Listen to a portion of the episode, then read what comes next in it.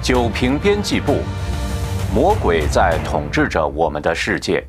共产党的幽灵并没有随着东欧共产党的解体而消失。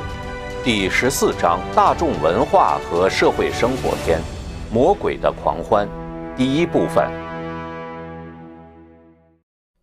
前言：神创造了人类，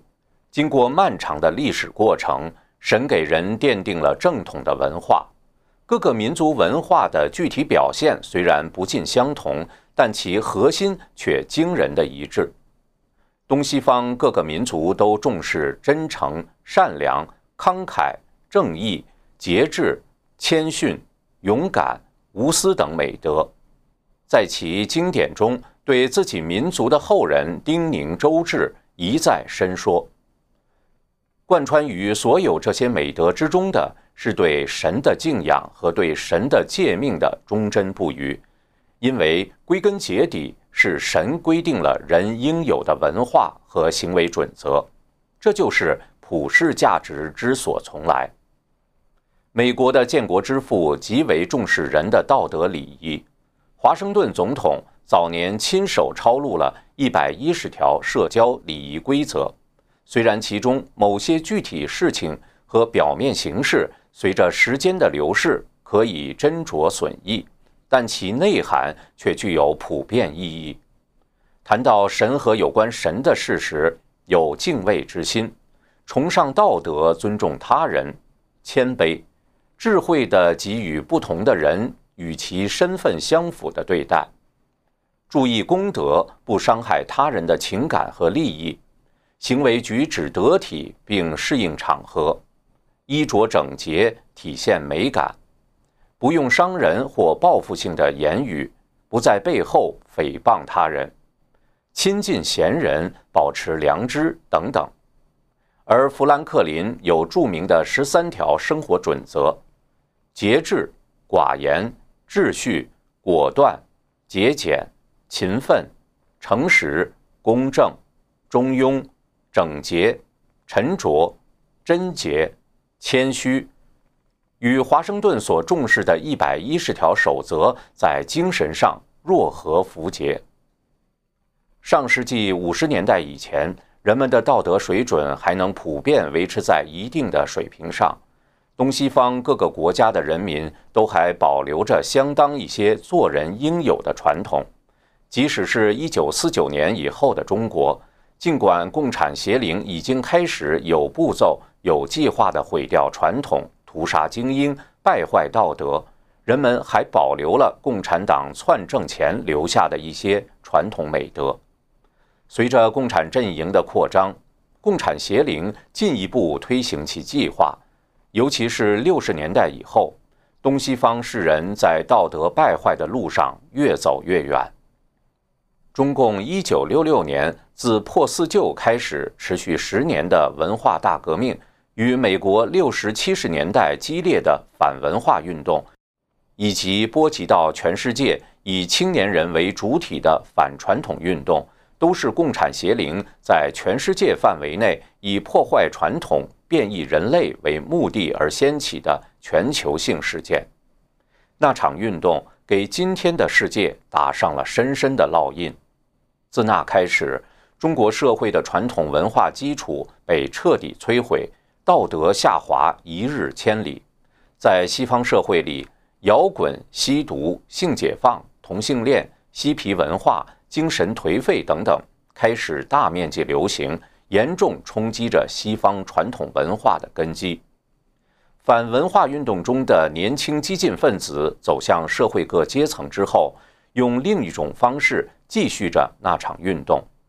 与此同时，各种先锋艺术和文学、各种现代思潮、变异观念汇集在一起，借助电视、电脑、互联网、手机、各种大众传媒和现代通讯工具，让整个人类快速偏离神给人规定的文化和生活，走向变异和堕落的深渊。放眼人间。特别是近几十年以来，人类道德下滑，大众文化、社会生活方方面面的堕落，实在是令人触目惊心。中共通过不间断的政治运动，彻底破坏掉博大精深的中国传统文化之后，创造了一个邪恶的党文化体系。年轻一代都是浸泡在党文化当中长大的，对正统文化一无所知。除去西方国家主流社会还在固守着传统，拒受邪灵引诱渗透外，可以说。共产邪灵几乎成功地达到了他们在全世界范围内败坏人类文化社会生活的目的。一，共产党的党文化。上世纪八十年代，中共改革开放之后，中国人走出国门，着实让国际社会吃了一惊。有些西方人这时还保留着对传统中国人的印象，温文尔雅、彬彬有礼。谦虚善良、勤劳简朴，但经过共产党几十年的洗脑和改造，中国人彻底变了。他们变得举止粗鲁，说话粗声大气，在公共场合不排队，大声喧哗，在不允许吸烟的地方吸烟，不讲卫生，随地吐痰、丢垃圾，爱占小便宜，不为别人着想。近年来，有些中国游客的行为更是震惊了世界。他们随意攀爬、破坏文物古迹，在公共场合让小孩大小便，用过厕所不冲水，哄抢免费商品，争抢浪费自助餐厅的食物，一言不合就大打出手，更甚者大闹机场，造成飞机晚点。中国人到底怎么了？中国那片土地发生了什么？答案其实很简单：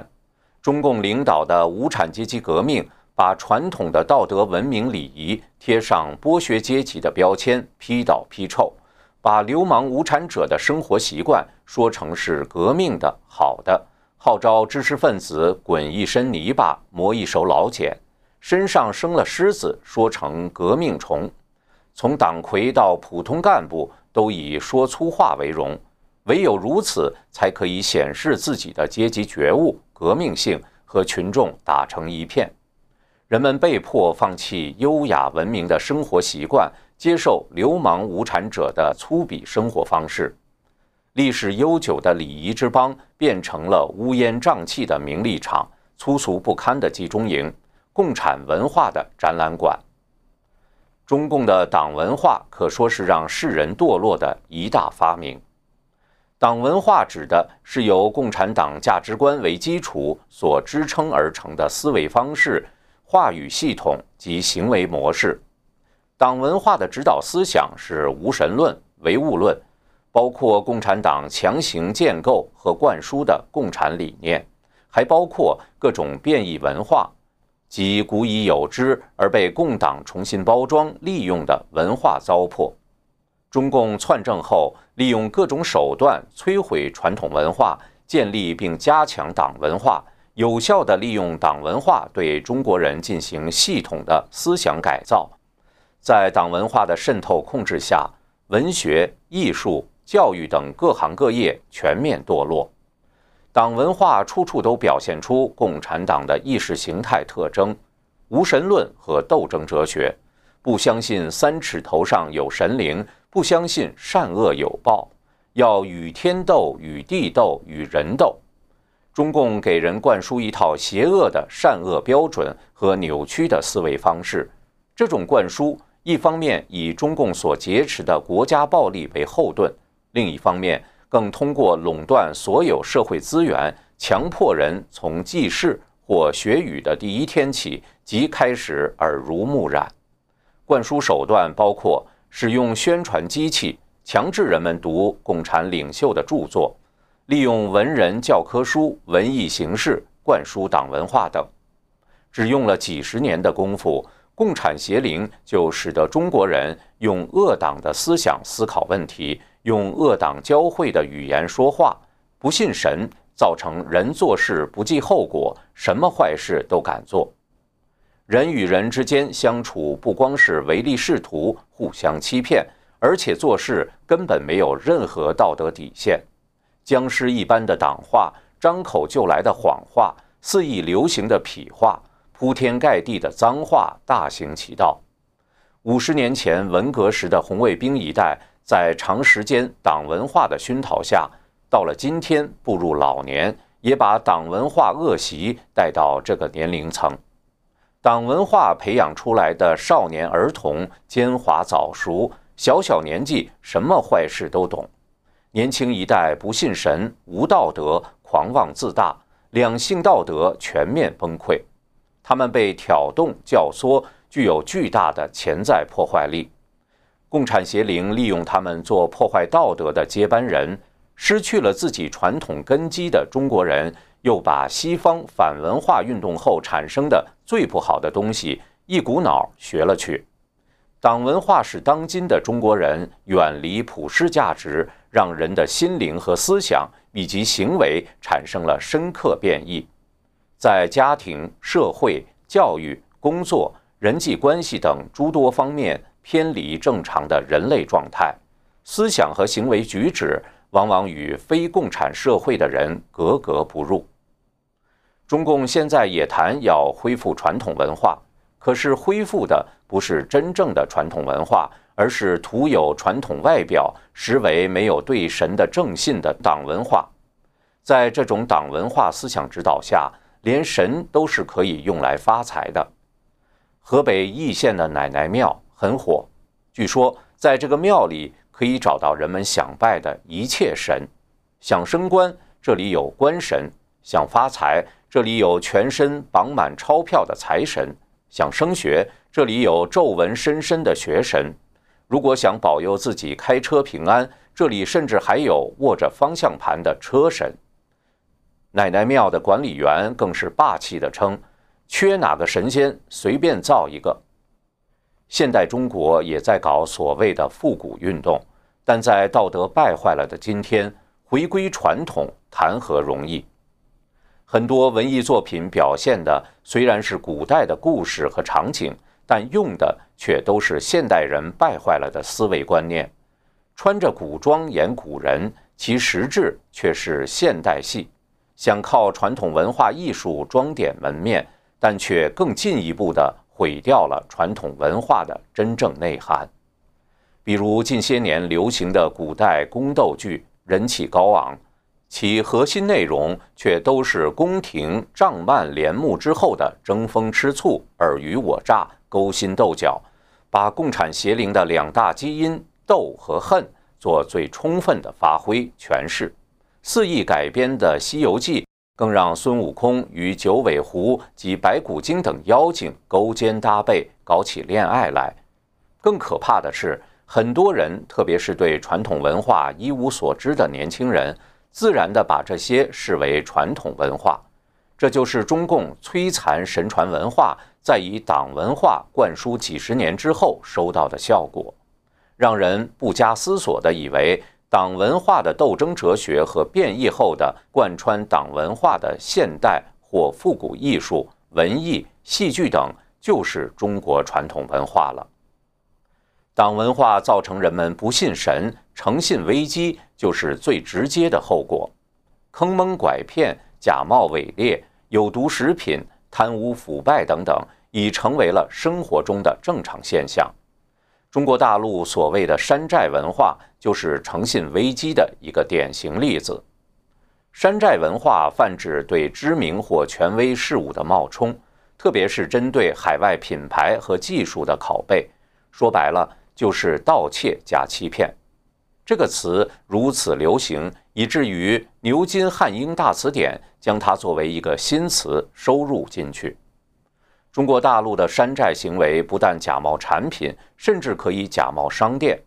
山寨苹果手机早已不是新闻，而苹果专卖店被山寨的新闻也不时见诸报端。店面被精心布置，具有玻璃外观、浅色木质展示桌、蜿蜒的楼梯和展示 iPad 和其他苹果产品的巨型海报，以及整齐有序的配件墙。印着白色苹果标志，员工均穿着带有苹果标志的深色 T 恤，连工作人员都坚持认为他们在一家真正的苹果店工作。在这种整体的社会氛围之下，有些中国人为了利益可以不择手段、无恶不作，不怕善恶有报，撒谎作假已经成为了一种流行文化、主流文化，不作假反而成了异类。党文化也直接败坏着语言，好极端用词，取个餐馆的名字要天外天、皇上皇、王中王，文风上更是浮夸自大，动辄世界第一、史上最牛，美国害怕了，日本吓傻了，欧洲后悔了。微信和网络上充斥着这样的标题，这里不妨摘取几例。中国科技实力超越美国，居世界第一。中国又或以世界第一，亲手打垮美国王牌企业，把苹果怼到溃不成军。要出大事了，中国又以法宝让美恐惧，世界都看傻了，日本彻底怕了。华为干了一件事，世界沸腾了。中国又一领域世界第一，仅用三十年就完成历史巨变。美日韩都叹服，华为宣布制造出了世界第一颗 5G 芯片，让世界震撼。在电影《厉害了我的国》和专门的系列电视节目《了不起我的国》里，充斥着各种浮夸自大的口气和语言，一不留神又领先世界了，似乎全世界都要臣服在中国的脚下。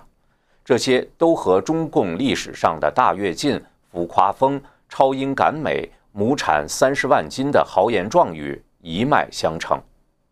这一波新的浮夸风是共产党文化的假大空在网络时代的具体表现，其实质仍然是诚信问题。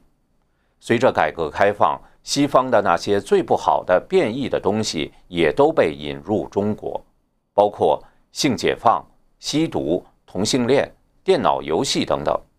电视上的综艺娱乐节目低俗不堪，整个社会都被带动的如同充斥物欲情欲的魔窟一般。共产邪灵把人变成非人，把中国这个曾经文明辉煌美好的国度变得国已不国。二，共产邪灵颠覆西方大众文化。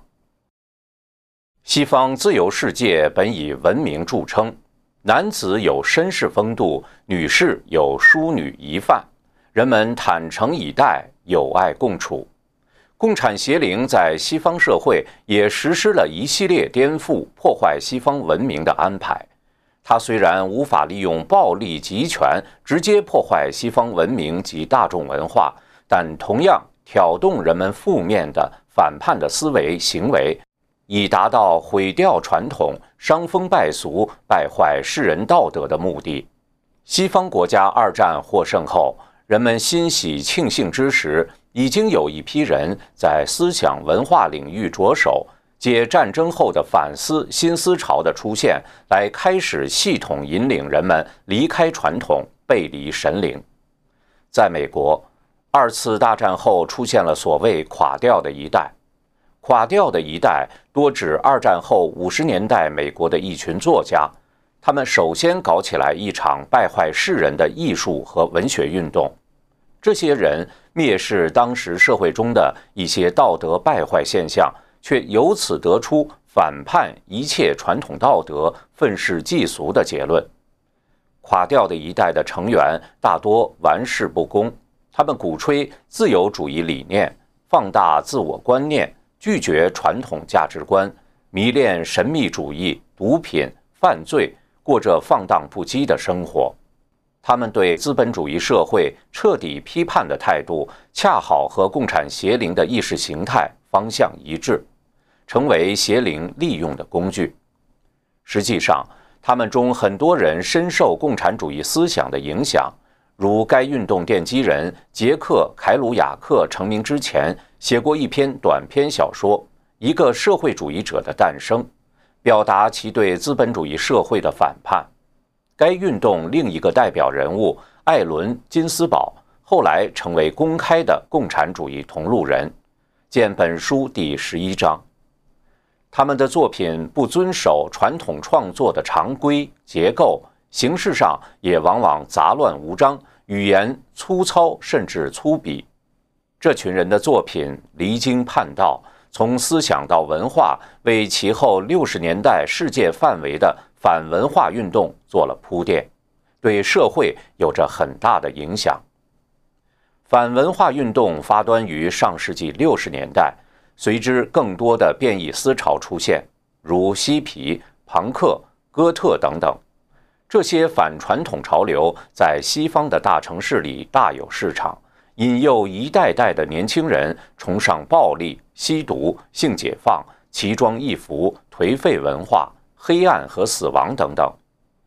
一九六八年。该运动因马丁·路德·金和罗伯特·肯尼迪遇刺及越战的不断升级而达到高潮。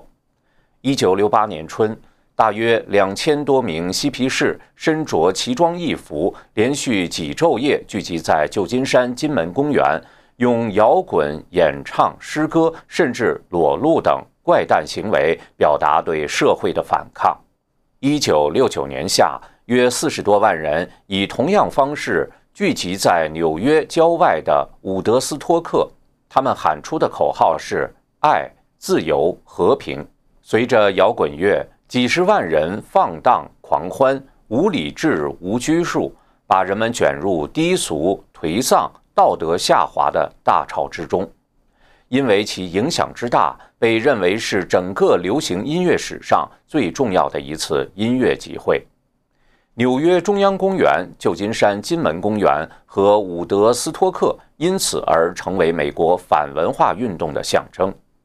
和美国反文化运动相配合，法国1968年发生了一场全国范围的上千万人卷入的所谓“五月风暴”学生骚动，同样是源于青年学生对传统道德和文化的仇恨和反叛。当时，学校对男女学生宿舍按照传统实行严格的分离，禁止男女学生自由进出对方寝室，废除这一规定，并要求在宿舍中自由性生活的权利，成为五月风暴的直接目标。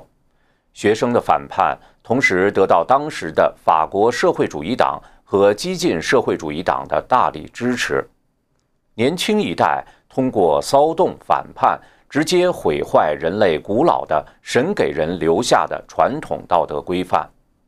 有一种说法，在六十年代末有两个革命的中心，一个是中国的北京，其实文化大革命正如火如荼；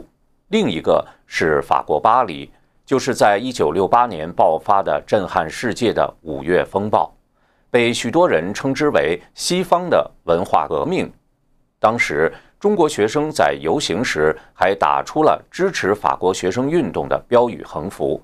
而在遥远的巴黎，头戴绿军帽、身穿绿军装、臂戴红袖标的洋红卫兵成为巴黎街垒上醒目的一群。毛泽东的巨幅画像赫然高举在一眼望不到尽头的游行行列中。三 M，马克思、毛泽东、马尔库塞。成为巴黎学生们的思想旗帜。日本上世纪六十年代也开始了反文化运动。日本共产党组建并领导的日本全学联、全日本学生自治会总联合，一直在学生中有很大影响。他们受共产党的控制、挑动，和中国的红卫兵造反遥相呼应，组织了多次反文化、反传统的活动及游行。世军派、全共斗等其他左翼学生组织，甚至以暴力威胁日本社会。一些拉美国家也随声附和。受古巴共产党的影响，墨西哥的三文化广场学生运动也风云一时。当时的拉美学生还向法国巴黎学生发出了声援电，支持他们的五月风暴运动。人们也许觉得所有这些只是巧合。其实，东西方乃至全世界的反文化、反传统运动，皆是邪灵全面毁灭世人道德的刻意安排。神给人留下的道德传统、普世价值，经历了几千年漫长的历史，但在共产邪灵精心安排的全球运动的冲击下，遭受了极大破坏。这场运动将整个世界搅得乌烟瘴气，开始了人类道德急剧败坏的潮流。中国五千年传统文化被当作四旧，在文化大革命中摧毁殆尽。西方的摇滚、吸毒、性解放、堕胎、奇装异服、先锋艺术、背离政教信仰、同性恋等等大行其道，给整个西方社会带来了深重而久远的负面影响。神传文化辉煌不再，西方文明黯然失色。三、大众文化和社会生活乱象。传统文化被颠覆后。变异文化和负面因素开始主导这个世界，乱象随处可见。本节的内容以揭示美国的变异文化及社会乱象为主，但美国作为全球文化扩散的领头羊，其变异文化实际已经波及全球。正如我们前面提到的。连中国、日本这样十分封闭且具有深厚传统文化底蕴的国家，也无法抵挡美国变异文化的侵略，照单全收。环顾世界，各种放荡不羁、反叛、反社会、反道德、玩世不恭的颓废行为和外在表现，可谓遍布全球。一，嘻哈摇滚。传统音乐强调的是教化人心、培养美德，让人身心康泰、社会和睦、天人合一。他所提倡的是德音雅乐，忌讳狂乱淫俗的靡靡之音。但如今音乐歌舞出现骇人听闻的堕落，嘻哈摇滚成风，就是一个显著的例子。嘻哈现象是上世纪七十年代在美国纽约兴起的，它始自街头巷尾，最早是在黑人社区，后来影响到拉美裔美国人和牙买加移民等。嘻哈音乐是出自对社会和政治不满的一种情绪发泄，在经济较落后的这些社区，很多居民无所事事，连正经的乐器也买不起。所以，起初的嘻哈现象及音乐，包括饶舌说唱、霹雳街舞、涂鸦等，可以说是贫穷无聊的产物。而说唱的主要内容是暴力、枪支、色情、淫秽、颓废、种族主义、贫穷等，被当作正常生活的一部分来传唱。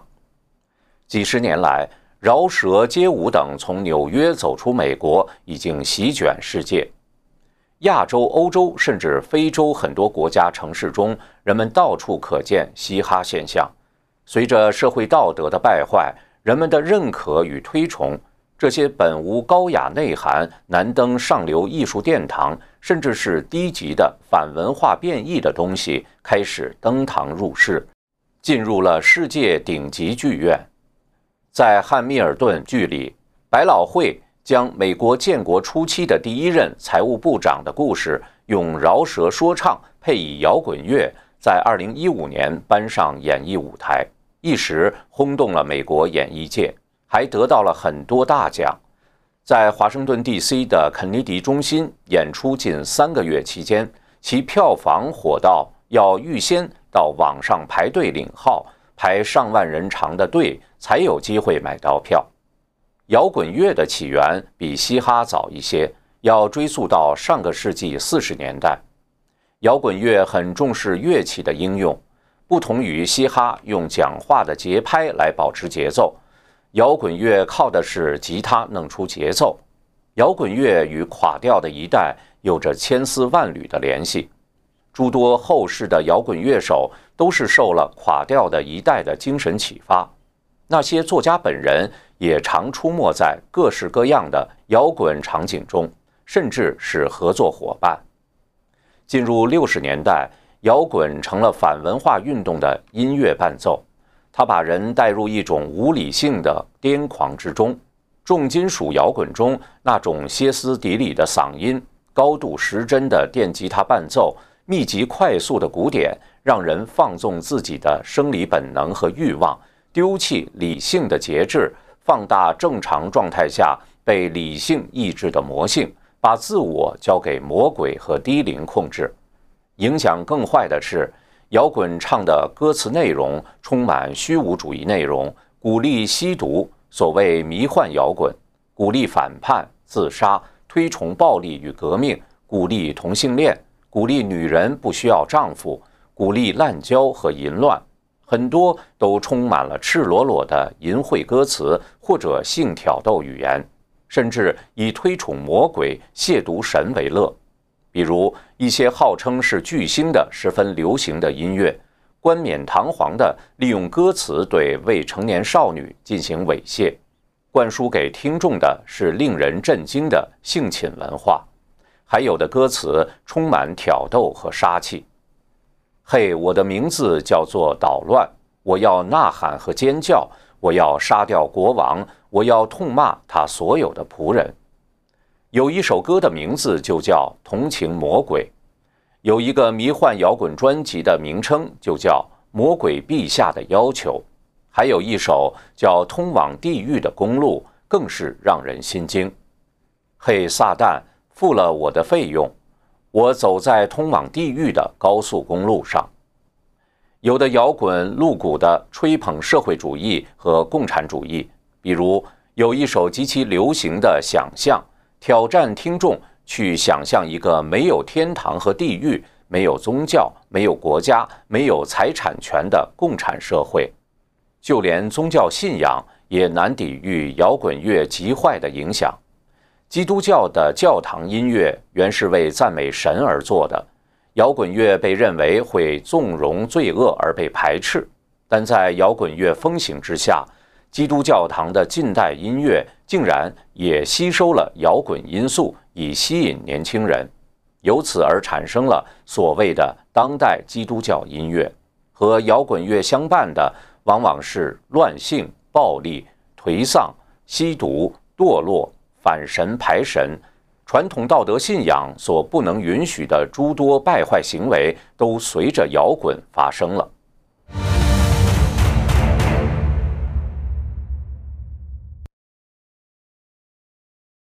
九平编辑部，魔鬼在统治着我们的世界。共产党的幽灵并没有随着东欧共产党的解体而消失。第十四章：大众文化和社会生活篇，魔鬼的狂欢，第二部分。二、吸毒盛行。如今，毒品泛滥全世界。究其根源，反文化运动是毒品在西方社会大规模泛滥初期最大的祸首。反文化运动中，嬉皮士们力图解构一切传统。同时构建一套不同的道德信仰生活方式，在精神追求方面，他们许多人发现各式各样的迷幻药，如大麻、LSD；兴奋剂如安非他命、可卡因；神经抑制剂如海洛因，能带领他们看到一个与现实世界截然不同的景观。此外，反文化运动中，不少年轻人对于东方的灵修有浓厚的兴趣，而迷幻药物为他们打开了一条捷径：不用辛苦的打坐，不用磨练自己的心性，只要服用微量的迷幻药，就能在幻觉中感觉到似乎通灵的体验。事实上，吸毒实质是把自己的身体交给魔鬼低灵控制，跟修炼没有任何关系。可悲的是，这种荒谬的说法却吸引了一些对精神信仰有兴趣的人，把他们对生命意义的追求导向歧途。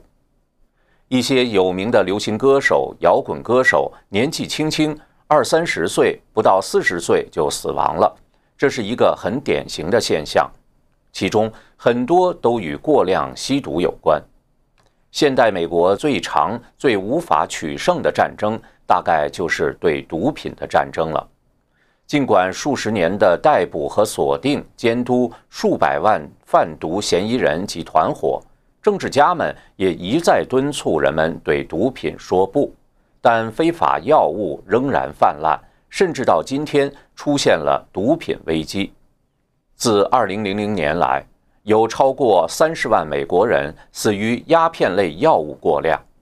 2017年10月26日。川普总统宣布把鸦片类药物危机当作公共卫生紧急事件，要全力反击。据全国青少年药物滥用研究所2017年的报告，大麻在年轻学生中的使用也非常猖獗。百分之四十五的十二年级学生曾经吸食过大麻，百分之三十七点一的十二年级学生在过去一年中曾经吸过大麻，百分之七十一的高年级学生认为经常吸食大麻是无害的。吃摇头丸、吸食大麻成了年轻人的时尚，而且还不断有更新、更强烈的毒品被开发出来，泛滥街头。比如，芬太尼是海洛因的一个合成变种，毒性比海洛因强烈许多倍。三十毫克的海洛因可以致人死亡，而芬太尼只要三毫克就够了。芬太尼甚至被称为化学武器。这种毒品却正在以惊人的速度充斥着美国的街头。它与任何其他鸦片类药物相比，杀死了更多的人，包括处方药和海洛因，因为过量服用太容易了。二零一六年，美国全国药物滥用研究所的数据显示，在二零一六年，所有吸毒致死的六万五千人中，竟有两万人死于芬太尼。从中国走私芬太尼毒品到美国的案件常常见诸报端，比如，二零一八年七月，当局在费城港进行例行检查时，从中国的一批货物中查获了一百一十磅致命的芬太尼，价值一百七十万美元。在中国，吸毒也成为社会的毒瘤，中国毒品日益泛滥。尤其合成药物的生产和滥用现象严重。此外，利用互联网贩毒也相当猖獗。据中国国家禁毒委员会二零一五年的一份报告称，中国实际吸毒人数超过一千四百万，吸毒群体正向企业事业单位职工、自由职业者、演艺界人士，甚至公务人员等人群扩散。真实数据可能比这还要大得多。国家禁毒办发布的《二零一七年中国毒品形势报告》显示，二零一七年全国禁毒部门破获毒品刑事案件十四万起，打掉制贩毒团伙五千五百三十四个，抓获毒品犯罪嫌疑人十六点九万名，缴获各类毒品八十九点二吨。查获有吸毒行为的人员八十七万人次，其中登记新发现的吸毒人员三十四万人。吸毒让人失去理智，极易上瘾而难以解脱。很多人因为吸毒家破人亡、身败名裂，铤而走险走上犯罪之路。吸毒贩毒对个人、对家庭、对国家祸害无穷。用毒品来拖垮、毁灭世人，是邪灵毁灭全人类的又一个有效手段。三，色情泛滥。共产主义宣扬的各种革命中，实现的最彻底的，大概要算性革命了。如果说夺取政权是外在的革命，那么性革命算是一种内在的革命。败坏的色情现象很早就存在，但是性革命。又称为性解放，不过是近代的事情。弗洛伊德的泛性论给性解放提供了理论准备，口服避孕药的出现为性爱与生殖脱钩提供了方便。性革命打破了传统伦理，引发和促进了激进的女权、堕胎、婚前性行为，甚至同性恋运动，对传统家庭观及神给世人规定的社会形态。造成了巨大冲击，也带来诸多社会问题。性解放建立了一套性享受与性消费是人的权利的变异观念，冲垮了传统的性伦理，使性变成了一种游戏和享乐方式，使人变成了性的工具，为色情渗透全社会打开了闸门。上个世纪五十年代发行的成人杂志《花花公子》。在性放纵中起过重要的推波助澜作用，它使得色情开始走向企业化。要做爱，不要战争。在所谓和平反战的背景下，一九六九年出现了第一部赤裸裸的成人色情电影《蓝色电影》。伴随着迷幻摇滚的挑逗和反叛传统的放荡，西方开始了一个长达十五年（一九六九年至一九八四年）的号称色情时尚的黄金时代。看看今天的色情产业的规模，足以让人触目惊心。据估计，全球色情业的产值接近一千亿美元，仅美国就有一百至一百二十亿美元。七十年代，色情影片只出现在专门的成人影院的银幕上；到了八十年代初，家庭录像机的普及将影片送进千家万户，大大的促进了色情影业的发展。九十年代后，互联网的普及以及后来的智能手机，将成人录像和各种色情图片送到了人们的指尖上。日本的色情产业已经成为其社会生活的一部分。走进超市，整排杂志架上几乎有一半是以塑料绳封住的成人杂志和成人漫画。打开电视。深夜综艺中也经常出现 A.V. 色情片女优和男优的身影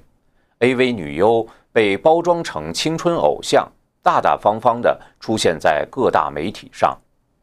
日本的色情文化对整个亚洲都有很大影响。互联网和智能手机的出现，给色情业带来了巨大的变化。过去一个成人在一生中才有可能接触到的色情制品的数量，现在一个小孩子在十分钟内就可以轻松超越。过去孩子们课余也许是在踢球游戏，现在不少孩子课余的时间更多的是在玩色情游戏。一名十二岁的英国男孩在迷上互联网上的色情作品后，多次强奸了他的妹妹。公诉人说，这种性质的案件将越来越多地出现在法庭面前，因为年轻人现在不得不接触色情内容。未成年人接触色情内容带来的后果包括性行为成瘾、更早开始性活动、更常见的性犯罪以及道德堕落，认为性与婚姻感情无关，不过是一种可交易的商品。认为色情视频里的那些极端的性行为很常见，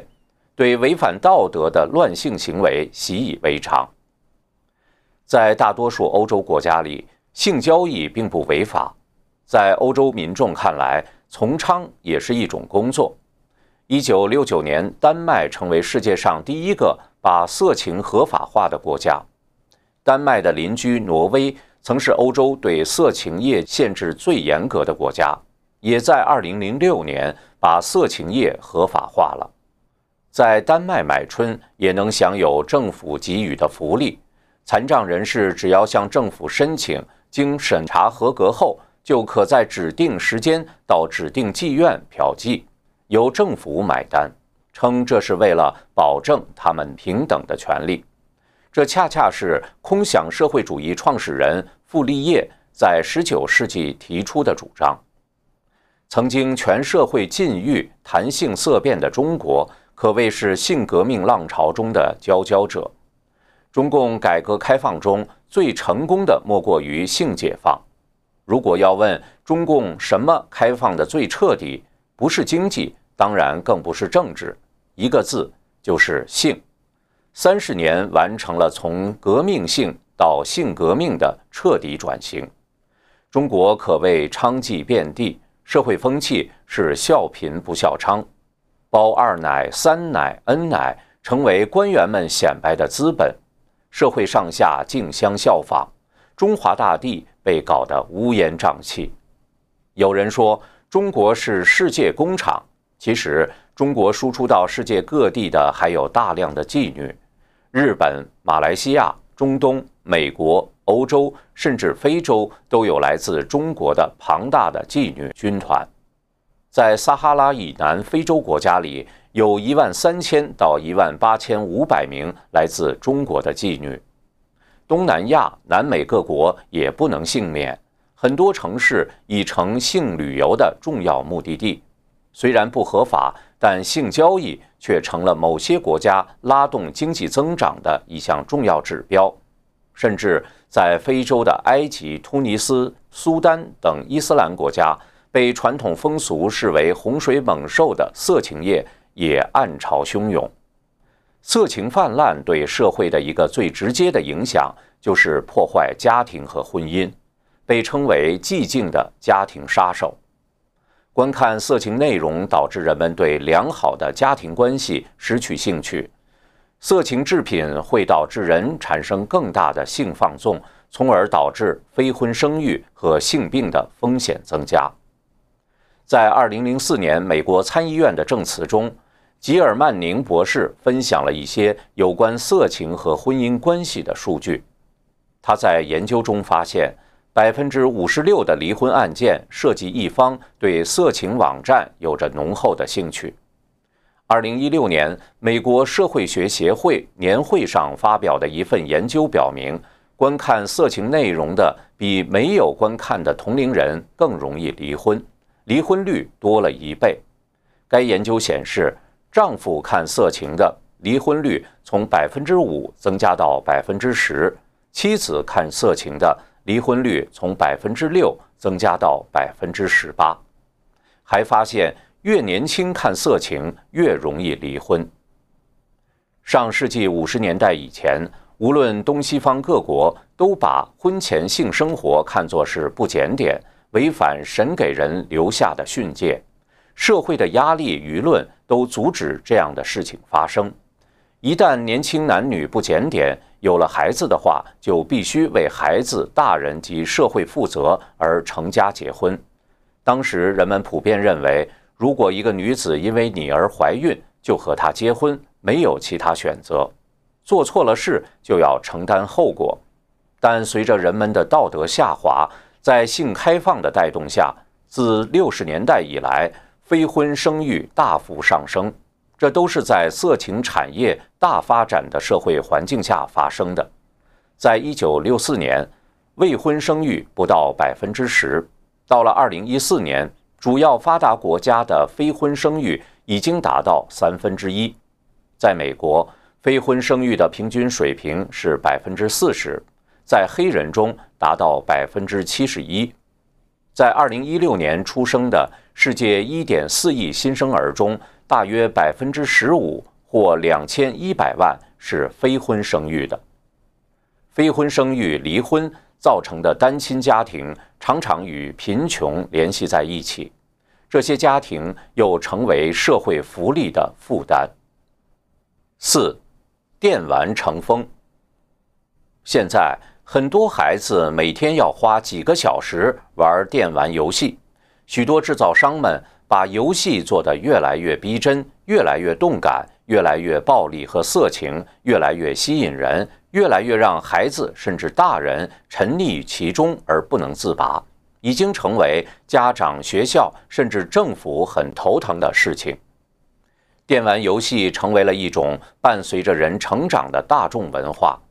可是这是一种什么样的文化呢？是毁人的文化，和毒品无异。沉迷于电玩游戏中的人根本无法冷静客观地看到电玩游戏带来的弊端，只觉得好玩有趣，不赢不罢休。而且现在的电玩游戏从画面到情节几乎都在鼓励暴力与厮杀、色情挑逗、晦暗冷血，传导的信息也是魔性的。从画面到内容，很多都是青少年不宜的东西。很多电玩游戏让人从杀戮、破坏、暴力、血腥和斗争中得到快感，有些让孩子变得性早熟，更容易走向乱性甚至犯罪。网络化的电玩游戏或称网络游戏更容易使人上瘾。过去游戏是一个人在无聊的时候用来打发时间而已，现在的网络游戏。成为了一种主动参与的体育运动，要多人同时在线玩，也变相成为人们，特别是孩子们的社交活动。因为是大量玩家互动，造成了玩家的攀比心理，使人容易过度投入，会投入大量精力还有金钱。不玩此类游戏的孩子，很可能没有朋友，而沦为心理怪癖的孤独人，被同龄孩子看不起。于是，连家长都不得不放手让孩子玩电玩游戏，眼睁睁地看着孩子跳火坑。电玩游戏占用了孩子们大量的学习时间、户外活动时间、传统的人际交往时间，使孩子们成为了电玩游戏的俘虏。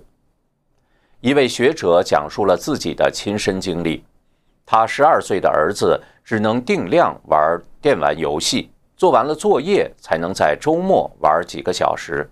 如果儿子能自己做主的话，他每天要玩二十三点五个小时的游戏，很可能连澡都不洗，饭也不吃。他的研究表明，电玩游戏越来越多地占领了年轻人的娱乐时间，使得受教育程度低和低收入的年轻人群通过电玩游戏得到了幸福感，因此减少了他们去工作的时间。这种现象在美国和其他发达国家都普遍存在。这位学者看到的社会现象是，电玩游戏造成了越来越多的年轻人不去工作，而依赖自己的父母生活。这样下去的话，到这些年轻人为人父母时，电玩游戏不能当饭吃，年轻时虚度的光阴不会帮助他们提升技术或者找到更好的工作。而他们的下一代则连依赖父母的机会都没有了。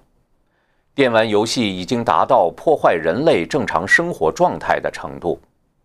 电玩游戏就是精神毒品。与海洛因毒品不同的是，海洛因是所有国家禁止的，但是电玩游戏却被一些国家当作推动 GDP 的重大产业来发展。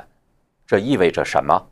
就是国家在制造毒品。用这样的精神毒品来毁灭下一代，让国家和人类没有未来。互联网和手机的出现，为电玩游戏产业开辟了一个更广大的市场。调研机构 Newzoo 在二零一八年四月公布的最新的全球游戏市场报告预估，二零一八年全球游戏市场营收将达一千三百七十九亿美元。比上年增长百分之十三点三，超过一半的游戏收入来自手机用户，数字游戏占了全球市场的百分之九十一。该报告还预测，游戏市场将在下一个十年内保持两位数增长。在很多国家的 GDP 增长率在个位数的低端挣扎的时候，游戏业却是一路高歌。光是手机游戏。预计到二零二一年将达到一千亿美元的水平。报告称，二零一八年全球市场中的前三名将分别是中国、美国和日本，中国就占了百分之二十八。信神的人们应该知道，神造了人，也为人安排了正常的生活方式，包括娱乐方式。人走在神安排的路上，将在末世之时得到神的救度。当远离神奇、背叛神，走在魔鬼安排的路上，则只能被神抛弃，被魔鬼毁掉。传统的游戏、体育活动和其他户外活动，受自然、天气、器材和体力的限制，很难让人们成瘾。而电玩游戏基本不存在这些限制，可以让人们不眠不休地沉浸其中。但当人们看的、玩的，都是魔性的魔鬼隐蔽其后的电玩游戏等，那只能和魔鬼沟通，听从魔鬼安排，不知不觉中走进魔鬼设计的圈套中。五、暴力文化。美国从一九六零年到二零一六年，总人口增长了一点八倍，而总犯罪事件增长了二点七倍，暴力事件则增长了四点五倍。在一九六六年德州大学奥斯汀分校大规模枪杀案之前的五十年，只有二十五起造成四人以上死亡的大规模枪杀案。从那以后，恶性大规模枪杀事件愈演愈烈。从一九九一年致死二十三人的德州基林枪杀案，到2017年屠杀58人的拉斯维加斯枪杀案，每一次进入公众视线的大规模枪杀案都让人触目惊心。世界范围内，每年恐怖主义事件从1970年的650起跃升到2016年的13488起，增加了20倍。自从2001年911恐怖攻击之后，恐怖攻击事件增加了百分之一百六十。现实世界的暴力和我们的日常生活经验相一致，我们的日常生活已经被暴力文化所包围。不但激烈的摇滚重金属音乐中充满了暴力，大多数影视作品甚至电玩也以暴力为主题。许多影视作品都用正面形象的演员和手法来刻画黑社会。帮派、海盗形象，给这些负面形象赋予了魅力和光环，使得人们不但不反感，反而开始向往犯罪和黑帮。电子游戏的出现又给人一条双向互动的在游戏中使用暴力的渠道，使得暴力从影视作品的单方面的灌输，到使得人们积极的从游戏中得到暴力的体验。游戏中。砍头断肢、血腥四溅的场景，往往超过了电影的尺度。在二零一三年的一项研究中，研究者分析了从一九八五年到二零一二年之间出品的电影，结果发现，从一九八五年至二零一二年间，PG 十三卖座大片中枪支暴力镜头数量增加了两倍。后续研究中揭示这一趋势持续至今。二零零八年的皮尤调查研究中发现，百分之九十七的十二到十七岁的年轻人玩过电玩，其中有三分之二的人玩暴力内容的游戏。面对社会中不断增多的暴力问题，从专家学者到社会公众，人们不断提出各种设想和解决方案，从更严的法律限制、更大的执法保护，到提供公众心理咨询。但是这些方案只不过相当于砍掉有毒的树枝，却没有斩断毒根。共产邪灵通过有意的带动大众文化，渲染暴力和犯罪，让更多的人们接触这类内容而见怪不怪，而部分人被这些内容带动模仿，使得暴力变成社会现实。魔鬼通过败坏传统文化。变异人的道德，让人远离神，而追寻无止境的物质和欲望的满足，才是真正造成社会问题的根本原因。六、变异时尚。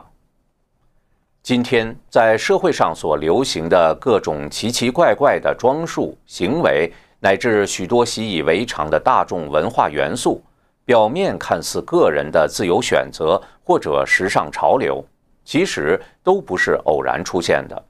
究其来源，有许多装束行为的背后，往往都打着魔鬼的印记。只是随着时间的推移，许多人已经习以为常，见怪不怪。这些元素自然就成为人们日常生活的一部分。兹举数例，今天人们已经习惯的女性短发。其实来源于上世纪二十年代西方的飞来波女郎，或译轻佻女子，受第一波女权运动和性爱自由运动（见本书第七章）影响，她们穿短裙、剪短发、听爵士乐、化浓妆、饮烈酒、性开放。短发是她们蔑视传统社会性别角色、寻求女性解放的一种表达方式。这种发型开始流行之后，一位知名歌剧演员表示：“在我看来，剪掉长发就是摆脱一个小锁链，这是妇女在通向自由之路上要摆脱的许多小锁链中的一个。”之后的三十年代大萧条中，这种发型逐渐没落；而在反叛意识流行的六十年代，各种短发打扮再次受到女性欢迎。而如今，人们习惯的男人留披肩长发，其实来源于垮掉的一代和嬉皮士。虽然男子的长发传统可追溯至数千年前的古代，但是西方在一战之后，男子一直剪短发。六十年代反文化运动中，青年男性把垮掉的一代和嬉皮士的披肩长发视作对传统的反叛符号，纷纷效仿。在上世纪二十年代和六十年代，社会主流对青年男女这种反传统性别的打扮一直非常抵制。随着时间的推移，人们对此习以为常了。在进步主义看来，这是社会宽容度的增加。事实上，在东西方传统中，男女有别不仅仅体现在男女生理差别和家庭社会角色的差别上。日常生活中还体现在服饰、发型、言语、举止等各方面。共产协灵的计划是让社会无阶级差别，也无性差别，让男人不是男人，女人不是女人。同性恋、女权运动用平等的口号，从思想观念上大大模糊了社会家庭角色的性差别。反性别角色的时尚，再从服饰打扮上进一步模糊、反向扭曲这种差别。这不仅为同性恋等变异观念大规模渗入人心做准备，也是魔鬼败坏传统道德的一步棋。人类社会东西方的传统道德，无论是西方的骑士精神、东方的君子风范，还是淑女之贤德仪容。都是建立在男女有别、阴阳各居其位的基础上。魔鬼的伎俩是为了达到让人类阴阳反背、败坏道德，同时让人在没有传统规范中不断放大自我中心主义。看穿了魔鬼的目的，就很容易看出如今社会上流行的各种变异服饰，表面上是时尚，其实都是魔鬼变异人类的花招。如今很流行的低腰裤，追求时尚者认为很性感，实质是为更大面积败坏人类性道德打基础。低腰裤的前身是牛仔喇叭裤，也是六十年代反文化运动中通过嬉皮士大面积流行起来的。其后到七十年代一度在迪斯科舞厅里流行，最后在九十年代一位时尚设计师。从这种低裆裤发明了今天的暴露臀部的超级低腰裤。追星是如今青少年中流行的时尚，究其本源也是反文化运动的副产品。六十年代摇滚乐风靡西方世界，一些少女迷恋于摇滚歌星，追随他们的演出，甚至组成粉丝团为歌星提供生活服务、性服务。乃至和歌星群交乱性狂欢，他们成为追星时尚的滥觞。此外，现代许多追星族追捧反性别装扮的明星，如越来越多的男星以女性的气质装扮受到追捧，也是魔鬼通过大众文化败坏人类、模糊性别观念的伎俩。很多时尚的来源和朋克亚文化有密切联系。类似于嬉皮士，朋克同样推崇反传统虚无主义。嬉皮士大多是来自中产阶级家庭的青年对传统的反叛，朋克则属于底层人士对社会传统的反叛。所以，很多朋克乐队和社会主义有紧密联系。为了表达更彻底的反传统态度，朋克经常剃各种怪模怪样的发饰。或者用支离破碎的材料制作衣服、服饰，看如一堆垃圾；或者把头发染成五颜六色的；或者在一般人想不到的地方刺青、穿孔、挂上装饰品；或者暴露一般人掩饰的身体部分。朋克在穿着上经常没有性别区分，如果有的话，可能是女人穿男人的衣服，诸如此类。朋克们为当前许多时尚提供了创意灵感。朋克们崇尚享乐主义，一个流行的朋克口号是“活得快，死得年轻，留下一具好看的尸体”。这充分体现失去对神的信仰，被魔鬼引诱掉进物质主义深渊的可悲，也应当引起被各种反传统变异时尚吸引的现代人的警觉。除此以外，在魔鬼的带动下，人类社会出现了很多末世乱象，如流行的服饰上印着骷髅或者妖魔鬼怪的形象，很多人选择丑恶的形象作为纹身图案，很多装饰品、工艺品、小孩的玩具，甚至节日事物。都越做越丑陋，以妖魔鬼怪、巫术魔法为主题的文学和影视作品大量出现，人们趋之若鹜，乐此不疲。互联网上各种魔性信息泛滥，足球场上观众大喊大叫，魔性大发，人们在娱乐时追求强烈的刺激等等，这一切都是魔鬼统治世界的表现。结语。人有追求幸福生活的权利，但这种追求必须在一定的道德尺度之内进行。超过这个限度的过分追求，必然给人带来无尽的痛苦、灾难和痛悔。人类的正统文化并不排斥对欲望的合理满足，但是传统文化谆谆告诫人要节制欲望，选择健康的生活方式。与自然和谐共处，从事各种传统的劳作，和睦的家庭关系，参与社会的自治和国家的管理，还有各种传统的文学艺术、体育娱乐等，都能够带给人幸福感和满足感，